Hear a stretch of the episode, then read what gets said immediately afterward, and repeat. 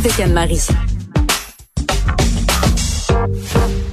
Depuis quelques chroniques, euh, Anne-Marie Ménard, notre professionnelle en sexologie, s'attarde au corps humain. Vous pouvez d'ailleurs euh, aller réécouter ce qu'elle avait à dire sur la prostate, le clitoris. Et aujourd'hui, on va parler du pénis, Anne-Marie.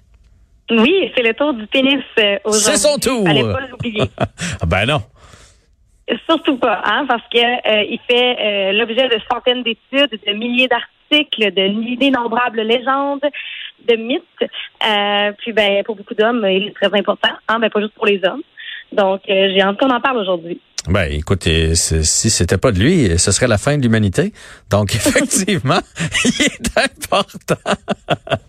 Quand même pas plus important, oui. alors, alors, on va y aller avec tout d'abord les hommes en rapport avec le pénis parce que euh, il y a des craintes de toutes sortes. Oui, il y a des craintes de toutes sortes. L'idée de ne pas être de taille est un facteur d'anxiété très présent chez les hommes. Mais est-ce que la taille importe-t-elle vraiment euh, pour les partenaires sexuels d'un homme? Euh, bon, écoute, il y a euh, des chercheurs qui ont recruté 173 hommes. Ils leur ont demandé de remplir une série de questionnaires sur leur image corporelle, euh, sur la fonction érectile, les préoccupations concernant leur pénis.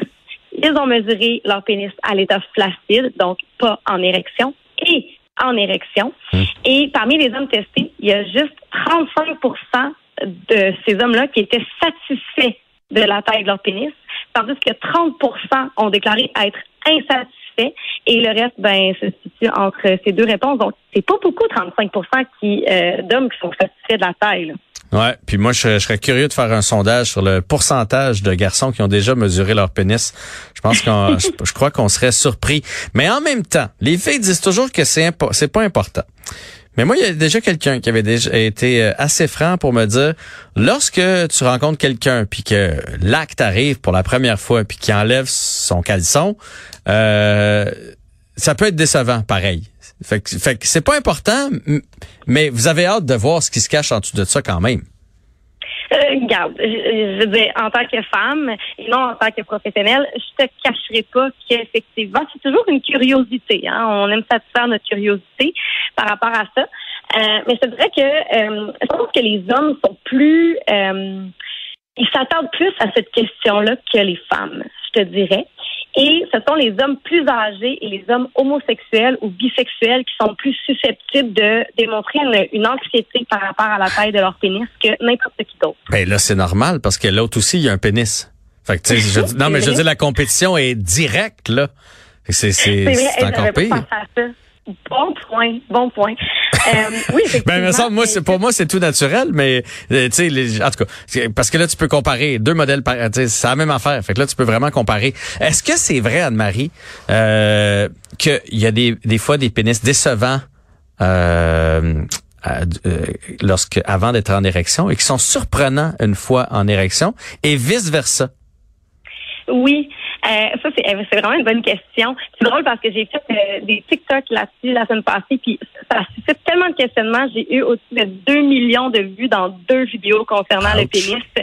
Et ça, ça fait partie de- des vidéos qui ont eu le plus de vues. Donc oui, il y a des pénis qui, euh, on appelle ça des pénis de chair.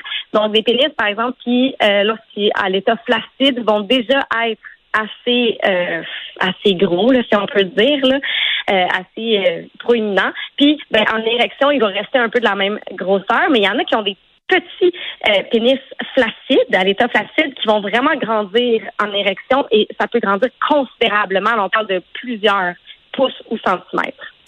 Qu'est-ce que les femmes préfèrent? Long, Donc- large, petit, trapu, courbé? C'est la question à laquelle on veut répondre aujourd'hui. Euh, donc, les études ont démontré que les pénis légèrement plus grands que la moyenne tendent à être préférés par les femmes. Ça a été étudié dans plusieurs pays. Euh, mais je dirais qu'il y a la taille moyenne et là, il y a, il y a la taille idéale. Et ça change quand on est célibataire que lorsqu'on veut une conquête. Je t'explique.